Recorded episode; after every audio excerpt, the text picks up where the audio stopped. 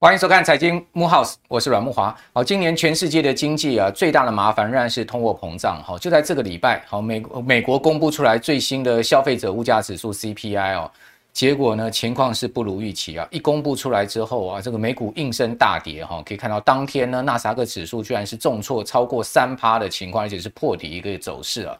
好，那导致了这个全球股市呢再一波的下跌，台股呢因此也跌破了万六大关了，甚至呃最低跌到了一万五千六百点附近了哈。那这样的跌势呢，也使得今年以来哈到本周四哈这个台股最深的跌幅呢也达到百分之十六哈，甚至呃纳斯克指数的跌幅呢是高达百分之三十哈。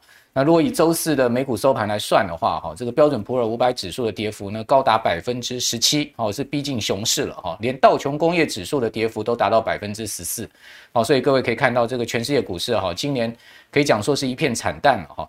那在这样情况之下，美国的通货膨胀到底能不能下降下去呢？哈，这个是很大的一个疑问了，哈。那联总会能不能控制物价，也恐怕是另外一个很大的挑战，哈。那美国公布出来最新四月的 CPI 哦。呃，它的这个年比增幅哈，虽然是比前一个月八点五哈，略微下降到八点三，是八个月来首次下降，但是不如市场预期。好，市场预期是八点一。好，同时呢，月比增幅啊，也不如市场预期的下降到这个百分之零点二。哦，那这个公布出来是百分之零点三的增幅。另外，核心 CPI 公布出来，不管月比年比的增幅呢，哦，都不如市场预期的这么乐观了。哦，所以导致我们刚刚讲的这个美股啊。新一轮的一个下跌，哈，也导致这个雅股哈，包括台股新一轮的下跌。好，那在这样的状况之下，通膨到底会不会见顶？哈，是一个很大的疑问。哈，那我们从几个数据来观察，推敲了，可能有机会在上半年见顶啊。哈，但是呢，呃，见顶之后是不是能呃很明显的回降？哈，到甚至两趴三趴这样的情况哦，那并不见得一定如此之乐观了哈。但见顶是有可能。为什么？各位可以看到哈，我们从几个数字来看，第一个，我们从这个。呃，十年的损益平衡率衡量通货膨胀的一个情况，啊，现在在四月份已经达到了将近三趴，二点九八。那如果看到这个是啊，这个一九年以来的最高点，好，也是疫情啊这个期间以来啊，这第三次啊来到这个这个二点九，这个差不多这个数字。那过去的经验是一旦来到这个数字的话，哈，通常呢就会回降，哦，就是说来到这个极高峰的情况之下就上不去了。哦，第二个是呢，就是说通膨啊。有没有可能见顶？当然这是一个比较积极的情况哈，因为呢，呃，二零二一年的物价其实已经迅速上涨，这个跟二零二零年那时候啊，相对跌到负油价的情况是不一样的啊。所以说这个比较积极，恐怕会使得今年的通货膨胀压力在基期二零二一年已经高的一个情况之下，不会持续的往上升，这是另外一个说法。第三个呢，就是油价，好，大家可以看到美国西德州 WTI 哦，最高的时候今年曾经到过一百三。那呃，最近大幅的波动哈，多次跌破一百之后呢，再站回来啊。不过呢，一直也没有办法往这个一百二十块钱美元一桶挺进了哈。那大概现在目前停留在一百块到一百一十块之间了哈，这样的一个区间震荡的情况。好，所以油价似乎呢，也好像没有那么容易能再创新高了。好，所以从这三个角度来看呢，哈，恐怕我们这个可以。乐观一点了哈，我跟观众朋友报告，乐观一点，我们也许认为通膨可以在上半年见顶，但就正如我刚刚所讲的，下半年是不是真的能回降到大家舒适的情况呢？那还未必了哈。不过呢，央行啊，在这个时候啊，呃，确实示警啊，这个全球高通膨啊，恐怕会持续更久，因为最近央行总裁杨金龙到立法院去备询嘛哈，大家看到杨总裁啊。好，在出发之前啊，央行先书面报告去了。那书面报告上面呢，就讲到四大点。好，这四大点是有四大风险。哪四大风险呢？各位可以看到哈，呃，包括地缘政治紧张这个乌俄局势了哈。另外呢，还有国际原物料价格飙涨。好，另外变种病毒的问题哈，还有呢就是气候变迁加剧，这四大因素都可能使使得这个通货膨胀呃持续更久。而且央行已经确认哈。就是说，台湾的这个货币政策还是要继续紧缩啦，哦，因为通货膨胀可能会超出预期的情况，好，所以呃，台湾本身也不能幸免于难这一波的全世界的股灾，哈，跟通膨的压力，好，那这样子的情况之下，投资人资金到底要哪里去呢？我们看到今年不但股市跌，好，这个债市也是大跌，哈，今年以来债市也跌掉十趴，好，同时呢，呃，新兴市场货币也是狂贬，哈，所以说呢，资金无处去，但是我们发现，哎。高股息啊，这个相对的股票确实相对安定啊。我们来比较哈，各位可以看到，我们追踪两个指数哈，一个是标准普尔五百指数，好，大家能看到这个呃蓝色线是标普五百指数，另外呢，呃这个黄色线呢是 iShare 的一档 ETF，叫做 Co High 这个 ETF，就是核心高股息的这档 ETF，它今年以来是一个正报酬哦，三趴多哦，那呃标普跌了十七趴。哦，所以你可以发现，哇，这一差差了二十趴哦，所以可见资金都跑到这个高股息。那哪一些高股息的股票，像是 J&J 啊，另外呢，KO 好像是可口可乐哦，这些股票呢都是现在大家去避险的哈。那你可以看到，他们其实没什么跌哦，所以说相对年初这些股票还上涨哦，或者说呢大体上持平哦，所以也使得这档 ETF 啊变成现在目前看起来好像是呃这个救世者了哈。大家可以注意一下哈，这个高股息概念哈，在台湾。哦，似乎也是啊，现在目前相对比较抗跌的了哈。好，所以说今年我们是不是要瞄准？好，今天我们节目要特别跟你讲，是不是瞄准这个高股息的的概念？哈，相关的投资标的呢？好，我们今天请到了存股达人王昭宏到我们节目现场来跟大家现身说法哈，说一下昭宏自己投资的经验哈，以及怎么看今年整体这么复杂的情势。昭宏你好，哎，慕驊大哥好，哎，各位各各位观众朋友大家好。好，那。这个现在目前大家有一个很大的疑问，就是说景气会不会衰退？哈，我们可以看到杨金龙总裁啊，到立法院去说啊，诶，他也坦诚了，今年 GDP 要保四有点困难了哈。讲讲白一点，就是杨总裁先已经打预防针，就是说大家可能不要那么乐观，预期有四趴了哈。同时呢，物价的升幅可能会超出预期哦，可能会达到三趴。哇，那这样子这个呃实质的的 GDP 增长就更弱了嘛哈，我们的实质薪资所得也就更弱了哈，所以说在此情况之下哈，大家会担心经济会不会出现衰退哈？那因为呃景气一旦下滑，经济衰退，企业获利一定会更差嘛哈，EPS 表现不好，本益比一定修正。那这样情况之下，你会不会担心景气衰退？你怎么观察现在目前的方向？呃，我我觉得台湾现在比较大的企业，比如说像是台积电啊，然后一些呃。呃，比较知名的企业，大部分呢、啊，他们的生意很多都是靠接订单来的。没错，所以在我如果说美全世界的经济火车有美国，如果他那边经济，比如说因为通膨啊，因为一些其他因素啊，嗯，造成他的经济比较停滞，甚至在衰退的时候，对我我觉得台湾一定会受到很大影响。是，所以在这时候，其实我们应该关注到说，哎，其实如果说我们撇除这一些好像比较容易受外在影响的公司，嗯，其实台湾我们应该关注在有没有可能有一些是内需的，嗯，或者说它的生意。诶，不太受外界影响的，对，就是它有一些固定的客户，甚至它的呃毛利这一些，它能因为这通膨，它能把售价往上调的公司，嗯嗯嗯，这这些我觉得是我们可以去关注的一个一个一个标的，嗯，好，所以你一看就讲到策略面，其实景气也蛮难预料的了，对不对？对，是的，就到底会不会衰退，可能是一回事了，对。呃，与其你去担心衰退，倒不如你先去思考一下你的这个手上的持股或者投资组合应该做什么调整嘛。没错，没错。所以你刚刚讲到了几个重点哦，一个重点就是说，呃，比较内需产产业，它比较不受整个全世界景气影响的。对，好，这个可能我先想到就是食品业哈，就是大家吃喝拉撒一定还是要嘛，对不对？没错。好，食品业，所以你可以看到。某些食品股，它即使在这一波大盘下跌中，它也有跌到哈，比如像统一，它也跌到六十六块，但是事实上它们跌幅都相对比较小了。对，哦，大成啊，这些都是因为毕竟鸡蛋大家都要吃嘛，对不对？现在蛋价那么贵啊。另外一个呢，就是它能转嫁这个通膨的，好，就是毛利可以提提升的哈，就是这两个方面。但等一下请教你，好，这两方面的个股哈，或者说选股的策略再请教你。好，好的。那我们可以看到，其实啊，在这一波下跌里面哈，我们常过去常有一句老话了，如果在股市久的人都会知道这句老话叫做什么？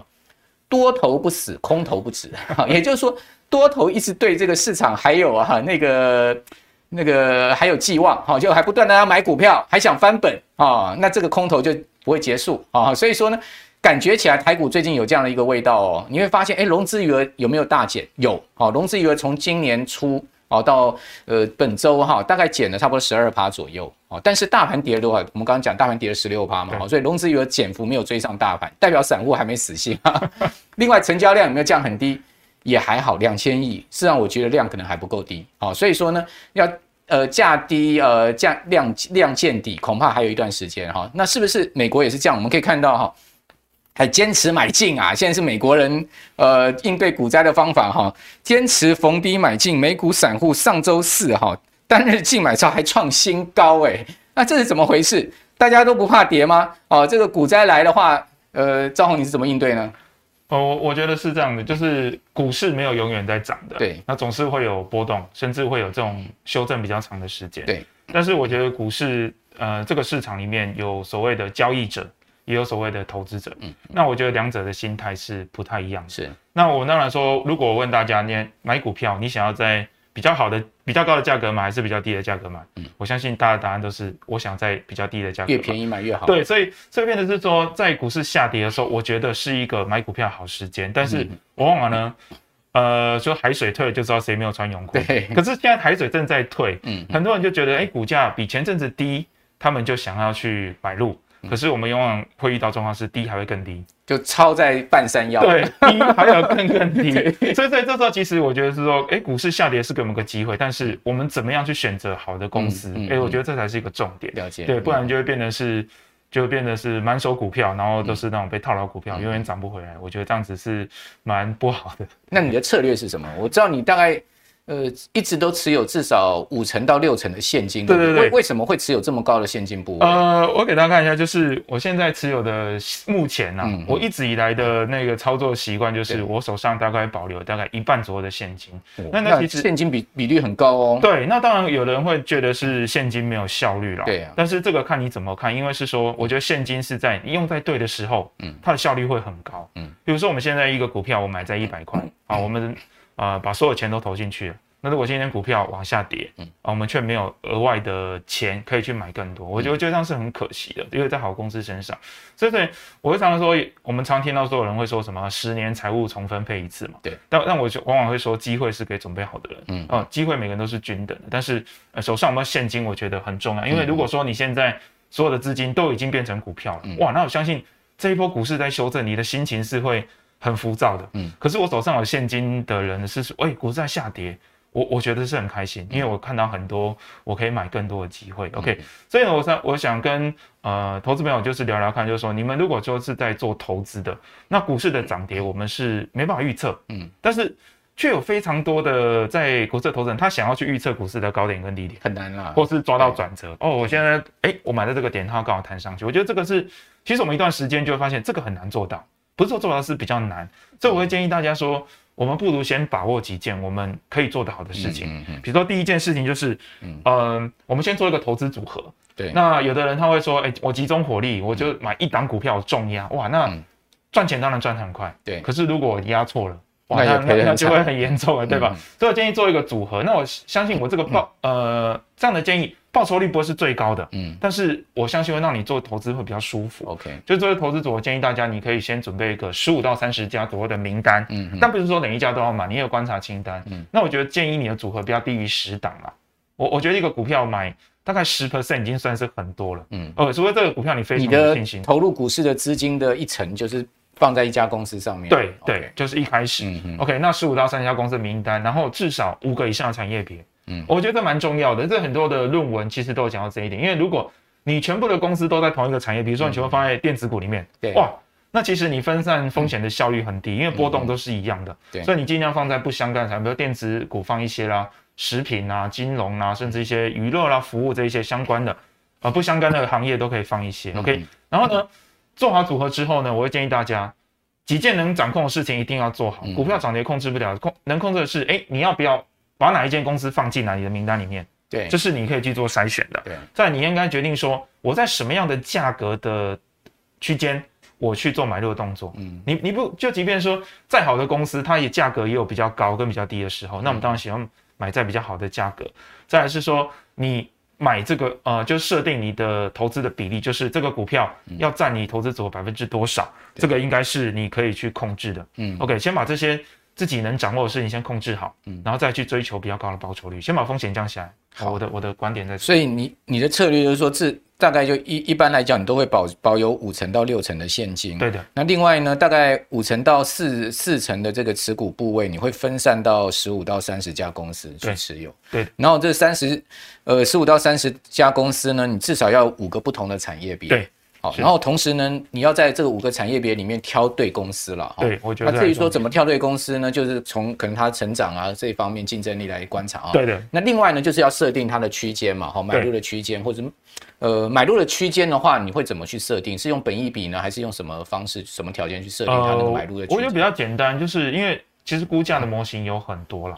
那那我我今天可能会在节目上跟大家分享一个我觉得最简单，而且是你不用做任何计算，你用目测的。大概就看得出来的一个方法。OK，OK，这个等一下再跟大家介绍。不用什么这个本益比这些去算就对了。呃，它是用本益比，对，但是我们不用去计算，用看的。哦，看的。哦，这个很好。等一下，尽量让大家教一下大家怎么去看。OK，这没问题。那另外一个就是说呢，呃，现在大家看到对账单都很难看嘛。OK，就是看到基金的哇，看到 ETF 的，看到股票对账单，可能眼泪都快掉下来了。对账单都很难看啊，因为都没有及时卖股票哈，对，或者说呢，就是忽略掉这一波下跌可能那么厉害的风险。嗯，好，那现在这个对账单这么难看的心魔了哈，对，呃，我相信你也应该经历过，因为我知道从你大概从零八零九年次贷风暴开始在做投资，对，那虽然说这这这十几年来投资是呃以以美股来讲，台股来讲都是大大体上都是上涨的，对，但是。中间还是有波段的大跌嘛，哈，比如说二零二零年三月啦，哈，或者是说，呃，这个呃二零一八一九年的时候，美国升息缩表那时候都有大跌。中美贸易大战那时候。对，中美贸易大战，嗯、那那时候我相信你的对账单应该有减损了哈，一定有。那那你的经验值可以提供大家参考吗？就是说怎么样去对抗这种看到对账单很难过的心魔呢？好，我我必须讲说，我们不可能说我今天入场之后，哇，股票就从此开始涨上去，对，甚至非常有可能，我现在老手会知道说。我常问说，股票什么时候开始涨？就是我们卖掉之后就开始涨。嗯，什么时候开始跌？你买了之后就开始跌。怎么衰？对对对，有如果你有这种心态，你能接受这件事情，你入场的话，我相信，哎，第一个你心情会稳定一点。嗯嗯。但是说，哦，我们一定会遇到说，呃，进场的时候，比如说你今天刚入场就遇到所谓的呃疫情，二零二零的疫情，那哇，股市修正了大概超过百分之二十，那你的账上可能一下子就出现了蛮大的亏损。可是回到前面我讲的就是，假设我今天呢、啊。呃，我手上的现金，呃，资金，我只投入一半到股市里面。事实上，股市修正百分之二十，对我来说，我的感觉只有修正百分之十。嗯，哦，第一个，我的心情会好一点点。对，这个事情当然是说我可以逢低加码这样的机会。再说，如果遇到个别股票啊，它呃，我通常是这样，就是说，我们说修正二十 percent，或者说进入到一个所谓的熊市，但是讲的是大盘。那股票的话，其实其实跌超过二十趴的时候，第一个我会先去看一下是不是整个大环境的问题。嗯，哎，如果是。整个大盘都在跌，那我觉得还好，对，因为这可能是环境的问题。如果是个股跌的就不对劲。对，个股，比如说，尤其是这个行业同业之间，哎，其他同业都好好的，为什么你就跌的这么多？所以，第一个，如果看到这这样的状况，可能要去回头看看公司的营运是不是出问题。他可能呃，公司遇到什么麻烦事情？也，我我觉得最根本原因通常是业绩的问题了。基本面啊，对，基本面就是营收不好嘛，然后是毛利率掉嘛，净收入掉嘛。或是遇到官司等等问题，这个我会先去做考量，甚至我会觉得是一个，呃，我觉得是一个当做鸵鸟心态的方法。我觉得是，如果一个股票已经在你的账上亏损百分之二十的时候，嗯如果是我的话，我会先做一件事情，嗯我会先把它卖掉。OK，因为如果你手上持有这个股票，你一定会找一百个理由、一万个理由让你继续持有它。对，你会去找好消息。对，但是如果你今天先卖掉。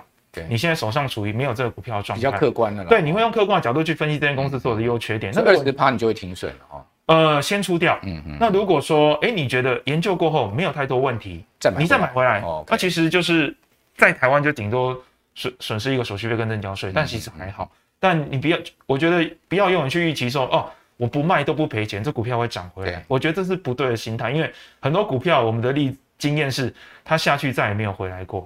啊，这个这个我们很常见，比如说某个手机公司从一千多块到现在一百块都不到，他不会再回去了。嗯，因为他的生意基本上已经都改变。嗯，对对对，所以我建议大家说，你还是要去观察一下。那如果真的是账上亏损，你真的是已经到达你心里的负荷的临界点了，你不如先卖掉，然后再重新去做。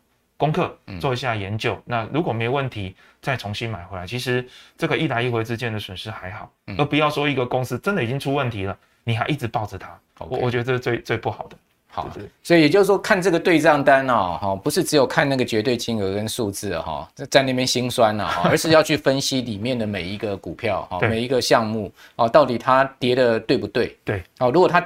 跟着大盘跌，那也就算了，对不对？好，那如果说它是哎，这个很特立独群的，突然呃，在同类型的这个股票里面，它跌的是最重的哈，那你可能就要去检视一下基本面。刚刚呃，赵宏建议大家就是说先卖掉了哈，先卖掉之后，你不要冷静客观的再去判断哈，那顶多就再把它买回来嘛。对，是。如果你觉得哎，这个公司真的有问题了，那你就卖对了嘛，对，因为它有可能会继续下跌。好，那我知道。你呃有百万股息哈，每一年的进 呃这个被动式收入哈，可能在你那么年轻，大家会很羡慕哇，你怎么会有这个百万股息的被动式收入哈？那你到底是怎么样累积到这个资金池的哈？另外呢，就是说你现在目前我知道你台股大概有六七十档 对这个投资组合的股票哈，呃，可不可以分享一下你的选股策略，跟你大体上买了哪一些股票呢？好。那就是跟大家分享一下，就是我说我们要挑选一些公司嘛，对。那我可以跟大家分享一些我自己觉得比较简单的一些筛选的一些条件。OK，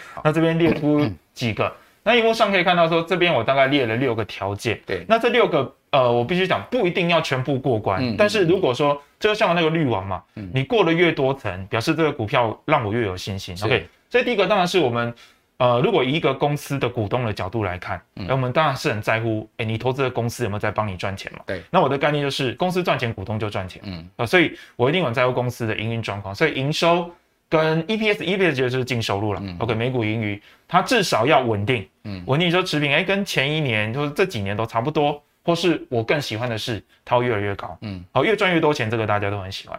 再来是呢。呃，我毕竟我当初打造投资者，我的目的就是想要领股息，对，哦，比较不是偏做价差的，OK，所以我希望一个公司发股息的话，它可以大方一点点，嗯，就赚一百块拿五十块出来分，嗯、哦，至少五十了，对，那也表示说这个他这个公司如果能这样子的股息发放率五十块以上，嗯，大概这个生意还蛮稳定的，嗯，OK，它比较有口袋有这么多闲钱可以拿出来发，OK，但是 ROE 就是我们讲的一个权益的报酬率嘛。我希望有百分之十五以上，这个其实很多的书哎、欸，其实都讲到这一点，十二趴或十五趴，我觉得都 OK。然后再来是现金值利率，这个当然是蛮重要，这关心我们每年的领到多少钱嘛。OK，那我建议大家先设定四 percent，是四 percent 会会当成一个基准点。嗯，但是净值，就是公司啊，其实净值会讲到财报里面有个术语叫股东权益啦，嗯，或是每股账面价值。我希望这间公司呢，它的每股净值可以越来越高，就表示这公司可能它资产越来越多。或是那负债正在减少，而这对公对股东都是好事情。然后最后一个是，呃，这个在这个词在台湾大概比较少人在讲，但是如果我们有去投资美股的话，股息成长这四个字很重要。嗯嗯，股息成长我们在台湾领股息有点像是，哎，公司稳定发，我们就觉得 OK，对，每年发的差不多，嗯，我们就觉得很舒服了。嗯，可是如果这个概念你把股息上带进去的话，它只有一个概念是，我每一年要越发越多，对，而不能间断。那我觉得说。如果说你把股息当退休金，你每一年退休金都会越来越多哦，这个生活就会很有安全感。所以这几个标准是哦，希望大家你可以参考看看。OK，那你用这样子一层一层去过，如果能全部过关的公司，哇，那个你的信心就会很足。那其实只过一两个，对，哎，其实也比相对，我会说你用这个条件去筛，能筛掉很多体质不好的公司。嗯嗯，那你的投资组合相对也会比较安全，也比较容易赚钱。OK，这么说，对。那你现在目前主要的持股哪有哪一些呢？哦，持股的话，这次呃，先跟大家给大家看一下，我的持股大概这几年已经好多年都大概是这个样子，没太变动过。对，但是台积电有点出乎我的想象，应该说其实从嗯从前年对，因为疫情的时候才两百多块钱，现在已经是整整翻了一倍。嗯嗯。所以其实我的投资组合已经现在有一点整个跑掉了，有点涨的，比如说像台湾零零五零也一半都是台积电。那我现在是因为台积电我都没有出。那它就越来越大，越来越大，所以它就是净值不断，呃，它的股股价不断的上升，就占你的整个资产池的比重越来越高。对，当然是说很多，呃，有时候我会想说要不要去做调节啊。对，但但我会想的是说，哎、欸，其实如果我问各位投资人，就是说你觉得台湾最好的公司是哪一家？嗯，我相信你脑海里面应该会浮现台积电。对，但是，呃，如果问大家你想不想投资最好的公司，嗯、大家会说会，想不想投资最会赚钱的？也会说会，想不想投资赚钱效率最高的，比如毛利率最高、净利率最高，对，大家一定会说会。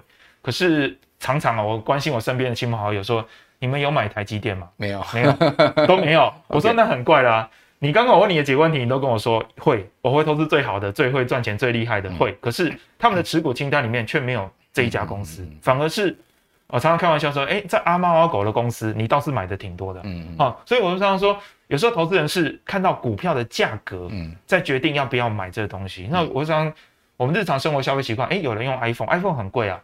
平常 Android 手机比较便宜，为什么大家要去买 iPhone？对，因为你认为它有这个价值。嗯，所以呃，我会说价值跟价格是我们在投资路上一定要去考量一点，你不能只看到价格。呃，像像呃，这没有什么批评，就是说，哎，台积电跟联电哪一家公司你觉得比较厉害？一定是台积电比较厉害。可是往往投资人像我记得去年吧。好像联电的成交量比台积电还要再多，嗯嗯嗯、那因为大家只看到价格，嗯、哦，一个五六百块，一个一百块不到，嗯、好像这个比较容易入手。但其实台股开放零股交易之后，其实入场门槛已经很低了，嗯、台积电五百块、六百块也是买得下，不会说要几十万。所以我觉得说投资，呃，台湾投资人逻辑可以稍换一下，不要只看股价。零股绝对都买得起。好，但问题就是说，台积电今年从最高价六八八嘛，对，这个一路跌跌到六百，很多人讲说，哎，可以抄底了，进去买。跌到六百五，价值跌到五百五，价值买点落了，进去买，就快跌，快快跌破五百，好，一路套。对，哦，所以呃。你你我知道你的入场价很低了哈，那个呃，据我知道你的台积电的成本大概就六十块嘛哈，啊，那是最早的了，最早那一张，然后到慢慢也这这大概这十年来都一路一路零零八零九次贷风暴那时候买的那一张，然后我最后一次买的话就是二零二零年的三月底，两百两百多。五十七块，好，我又买了一些，OK，好，所以你的我知道你的平均成本很低，对，好，但是。很多朋友他可能是套在六百，套在六百五，OK，那套在这样子一个高点，当然甚至台积电都有人写毕业文了哈。哦，OK，那你你你会觉得台积电现在套住的人，你会给他们什么建议呢？好，那这个手板就看一下，就是前面啊，我讲到说我一些选股的条件嘛。其实台积电啊，大家可以看一下，就是比如说我们的啊、呃，这个上是第一个是它股价图了，对，下面就是它的呃营收嘛，嗯，大家可以看到营收。越来越高，然后 ROE 就是它基本上都是在十五以上，然后这个 EPS 每股盈余它也是一个越来越高，从柱状图都都符合你刚才那些。对，然后股息呢，它其实也越发越多，那中间有一根特别高，是因为啊、呃，在一九年它。突然做了年配转季配，对，所以那一年其实投资人领了三次的股息，对，OK，大概七八月领了一次，然后又领了后面两季，所以其实台积电大概连续将近最近这十年股息都是越来发越多的，OK，好，那那我跟大家分享一下，就是我们我前面有跟慕驊大哥讲说，哎，我们要去评断一个股票到底是不是便宜，嗯，那我们呃有很多的估价模型嘛，对，那有的真的是很复杂，还要微积分啊，开根号这一些。那我以前我会觉得说，哎，我如果数学不好，那怎么办呢？你就是说用判别的嘛，看对，用看图说故事。所以看这边呢，我可以跟大家讲，就是这边呃，这个可能大家有看过，就是所谓的本益比河流图。OK，我觉得这很棒。但是我先跟大家讲一个前提哦，如果你们不管是看本益比河流图还是本净比河流图，啊，一定要注意一点，这个有一个大前提，因为这个图人人会看。但是前提一定要注意，是这一家公司，嗯，它的 EPS 本益比嘛，EPS 它一定要稳定，甚至在上升。对，你用本益比和流图去看才有意义。如果 EPS 不稳定，上上下下，你所有跟 EPS 相关的估价都会不准，因为这个落差太大了。对，那你看本净比也是一样，它的净值一定要一直上升。OK，那台积电我们刚刚有符合条件，就是 EPS 一直在上升。OK，那上面这个是本益比河流，一个是日线图，一个是这个是周线。那呃，箭头指的地方呢，其实大家可以看一下，就是它这个网站呢，它有把本益比，其实它就是分呃十四倍本益比、十六倍、十八倍、二十倍，就是用本益比的概念去算。那其实大家可以看得到，以前面来说啊，台积电的本益比通常啊，好多年都是在呃这个图片上蓝色的线，嗯，跟黄色的线之间，在前面。对。那台积电的股票的个性就是，它常常啊就涨一波之后会休息，嗯，好一阵子，也许是一年两年。那我会说这时候就要 PE 压缩了，然后时间到了，一个好消息出来说，哎，它的制成进入到下一个世代，或者是新的厂盖好之后呢，可能好消息出来之后，盈呃股价就是上去了。OK，所以其实我们看到说，如果是我的话，我会在蓝它的本益比在蓝线的附近，我可能就会慢慢的去买。OK，就是呃这个牵涉到理财啦。OK，慢慢的去投资。OK，那箭头部分呢，刚好是。疫情那时候，嗯嗯啊，就很接近在，在、呃、啊那时候应该是在十六倍本一比附近，所以你就是买两百块那时候嘛，对，两百五十七我买的价格，所以那日线图也会看得到，就是很接近，所以我可以跟大家设定一个范围，就是说我至少偏漂亮的点就会在十六倍本一比跟十八倍本一比之间，也许我就会有兴趣，那就慢慢，因为我很确定我不可能买在最低点，对，那我买了之后我也相信它可能会继续跌，那跌没有关系，跌我就买更多。因为已经到我设定的价格范围了，OK，、嗯、所以我前面说你安排资金的比例很重要，嗯、你不能说哎跌到呃十六倍本益比，我就钱就全部弄进去，那如果继续往下跌呢，你就没有买到更便宜的机会了，OK。但问题是现在台积电的这个本益比离你刚刚讲十六倍差距非常大。你可以看到它现在，如果以周线来看到它这个蓝色跟现在目前还还差的蛮远的。如果要到蓝色的线，以现在来看啊，大概要到四百块左右。四百块。但但是我必须讲，台积电以今年度来说，我相信它今年度 EPS 还会继续往上。对，因为光今年它一般估三十块嘛。对，三十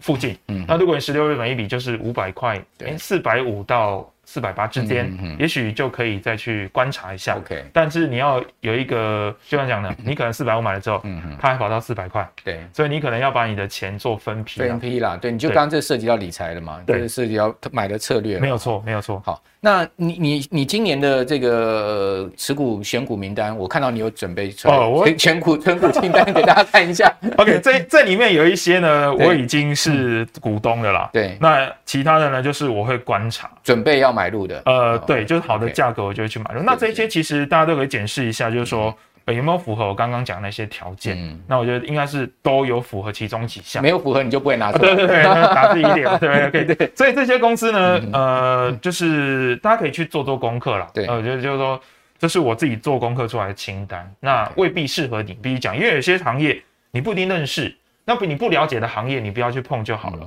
因为因为如果你不了解这行业，它即便出什么新闻，或是它产业消息，你没办法解读，你只能随着市场跟风。那我觉得当时是蛮危险的。OK，所以这些清单给大家去做一个一个参考。那另外那个高股息是不是有一些工具可以去做筛选呢？哦，有的，有的，有的。嗯、像这个一样是刚刚那个本益比和同一个网站啊。对，就是它有一个筛选器，佛心网嘛。对 对，没有错，这个网站很棒。我从年轻用到现在都没有收钱的。OK，那我这个它有很多筛选条件可以设定，嗯、非常的细。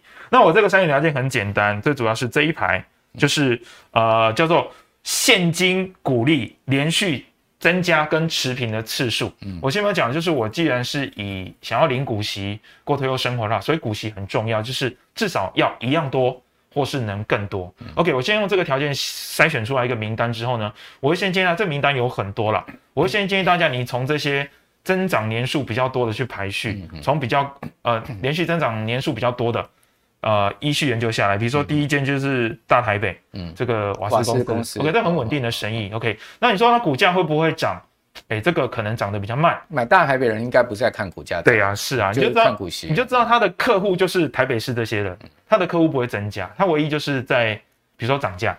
可涨价又受到政府的限制，所以它就是一个稳定的生意。OK，那我相信你买它的话，你比较注重在它的股息啊。所以，呃，我的这选股逻辑，如果你很在乎你的被动收入的话，哎、嗯，你可以参考看看。了解。那如果你要赚价差的话，也许有方法就不见得那么适合你。好，大概是。所以大家可以用佛心网去用您刚刚讲说 连续连续股息成长年数的这个持平或增长都可以，持平或增长的这个栏这个栏目来筛选。对啊，对的。那它也可以做最上面可以去按排序变那个从最高到最低的排序嘛。对，所以大家可以上网去找一下。对的。好，那这个就是所谓的在高股息策略部分哈。那事实上高股息你就不要太去关注它股价到底有没有涨了哈。对。就是我觉得你可能就是把你这个所谓你刚刚一开始所讲的这个交易跟投资把它区开区分开来嘛。甚至我讲一个台湾投资人蛮大的盲点是，他们很会去追逐这些所谓的高殖利率对的股票。那其实殖利率我们都知道它是跟股息跟股价有关系。没错。那如果股息不稳定，它今年发很多哦，殖利率很高，结果它。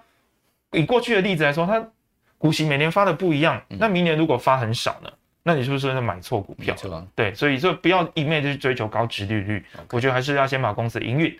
把它先当成第一个考量会比较好，也就是说，投资其实没那么简单，然后功课做的面向也蛮广的 哈，这个不是只有看一个单一数据了哈。那多做功课哈，那多看我们的节目，我相信大家都可以找到很多好的投资方向。好，那最后我要请教，因为我知道你其实不是只有台股有六七十档的这个股票，你在美股上面也是有六七十档，对不对？对对。哦，当然不是说每一每档股票都买很多了，有些你想你觉得你觉得不错，你就会想要去买，把它收集起来嘛，对，有点像。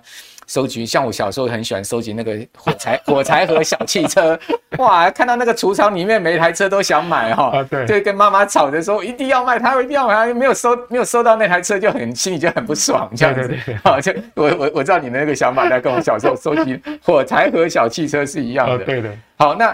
呃，美股的话，你投资的策略是什么？我们看到今年其实美股也有很多异军突起的公司，像对这个股神巴菲特的波克夏海瑟威哈，没错，你可以看到它其实今年股价有创历史新高哦，虽然说最近稍微掉下来，大家目前的报酬率都还有这个正报酬五趴多哦，但是你我们刚刚讲标普都已经跌了十七趴了嘛。对。好，所以说在这样状况之下，你在美股上面也是不是呃自己的投资标的，你的投资投资的策略也可以给我们的观众朋友参考。好，一样就是我这是我现在目前的美股一个投资组合跟大家分享了。对，OK，那其实选股的策略跟台股其实差不多，甚至我会说美股你可以更加严格。因为我说说美股啊，光是像台湾一千大概一千七百家上市柜公司，对，其实美股光上市公司就有超过八千五百家。嗯，那我们甚至我们日常每天 在食衣住行娱乐都是帮美国人在赚钱。比如说我们每天可能用 Google 啦，像现在我们在看 YouTube 啊，这都是 Google 公司。这样讲的很心酸。对对，台湾人替美国人在打工仔就对。对，就是，但台积电也是在帮外资赚钱嘛，对，OK OK。那食衣住行，麦当劳啦、星巴克，甚至我们台湾人经济奇迹，全世界。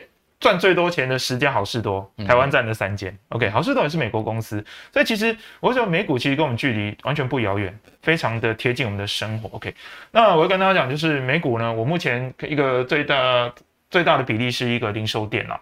那这 Target Store 其实是我们公司一个主要的客户，所以我对它比较熟悉。那也是一样，我当初投资它比例没有那么高，它慢慢的涨上来了。OK，它现在股价跟我当初投资的时候已经翻了超过一倍以上了。目标卖场。对，目标卖场，Target Store。有去过美国就知道，Target 是很大的连锁超，对，就最大的就沃尔玛嘛，然后就 Target Store，然后好事多也算是很大，OK。然后再来就是股神的公司波克夏，嗯，哦，个波克夏，那它有 A 股跟 B 股啦，对，那 A 股就是一个全世界股价最高的公司，一股是千万台币，嗯，OK，这是一个很很很厉害的公司，OK。那也占我持股比例比较多，那其他的就是。各行各业，就是我小时候喜欢火车，所以投资了铁火车公司。然后呢，呃，投资了吃的，其实可口可乐啊、百事可乐、星巴克这一些，麦当劳都是我都有去当股东，好事多一定也有。然后也投资，我本身现在没有抽烟了.可是我我必须讲，香烟是一个人类戒不掉的东西。OK，上次有一间公司，大家都有听到一个品牌叫 Marlboro 香烟，对，它背后叫 Altria 奥驰亚公司。嗯、这间公司创了一个记录，就是人、嗯、人类这个地球形成以来。它这间公司累积赚最多钱的公司，累积起来，所以说，呃，抽烟人口在下降，可是大家在台湾也可以感受到香烟是越来越贵，所以这间公司基本上它赚的钱还是越来越多。所以我希望大家如果在以后在投资的时候，不管是台股或美股，呃，一个条件是，如果您找到这些赚钱越来越多的公司，其实你投资的风险已经大幅度下降，因为一直一个公司一直在赚钱，它就是越来越值钱，它的股票价格一定会越来越高，嗯，只是不是一直线，是会有。震动的，所以如果你是用投资心态，你给公司时间，它的价格一定会反映这间公司的价值。OK，这是我跟投资人的一些分享。好.所以看起来昭鋐在美股上面投资也是很秉持的这个呃股息成长概念，哈，再加上就是说它是一个生活必须的这种概念，哈。那从这些角度去抒发出呃。组组成了它的这个主要持股的投资组合，我们也秀在我们的荧幕上，给我们的观众朋友大家来参考哈。对，那我相信这些公司长期它有利于一些不败之地。是，哦，因为呃，像烟草酒类呀、啊，他们都掌握人性的弱点嘛 哈。如果是电视节目，我们就要打那个警语哈。这个 我们没有替烟草跟酒类做广告，哦，但确实是。股市越不好，大家烟抽的越凶啊！对，啊，就不对啊，一天抽一包变两包啊！没有，开个玩笑哈。好了，我们还是没有那么赞成大家抽烟喝酒了哈。但是我想，这个就是人类的弱点哈，总是还是有那个大家那个瘾头啦，一些需求，对一些需求瘾头哈。好，所以说从这些角度来出发，好像 我就不知道为什么台湾那么喜欢去美式卖场，每一次去哦，像我去一次都是。万把块钱就不见了，哦、对对对，实在很可怕哈，就是是一个吸金库哈。好，所以说这些呢就提供大家参考。我想今天呃，我们三十分钟下来，大家应该收获非常多哈。对于呃这次的股灾所带给我们的一些启示哈，甚至我们长远下面的一投资的一些信念跟呃启发，我想都从昭鋐身上学到很多哈。好，那我们今天非常谢谢昭鋐来到我们的节目现场。好，我们也谢谢所有观众朋友收看。那我们记得六日好要再准时收看我们的财经幕 House，然后同时帮我们。在各媒体上面，脸书啦哈，或是说在 YT 上面，啊，帮我们呃订阅支持一下，好，同时帮我们分享给你的好好朋友啊。那我们今天节目就到这边喽，我们明天再见，拜拜。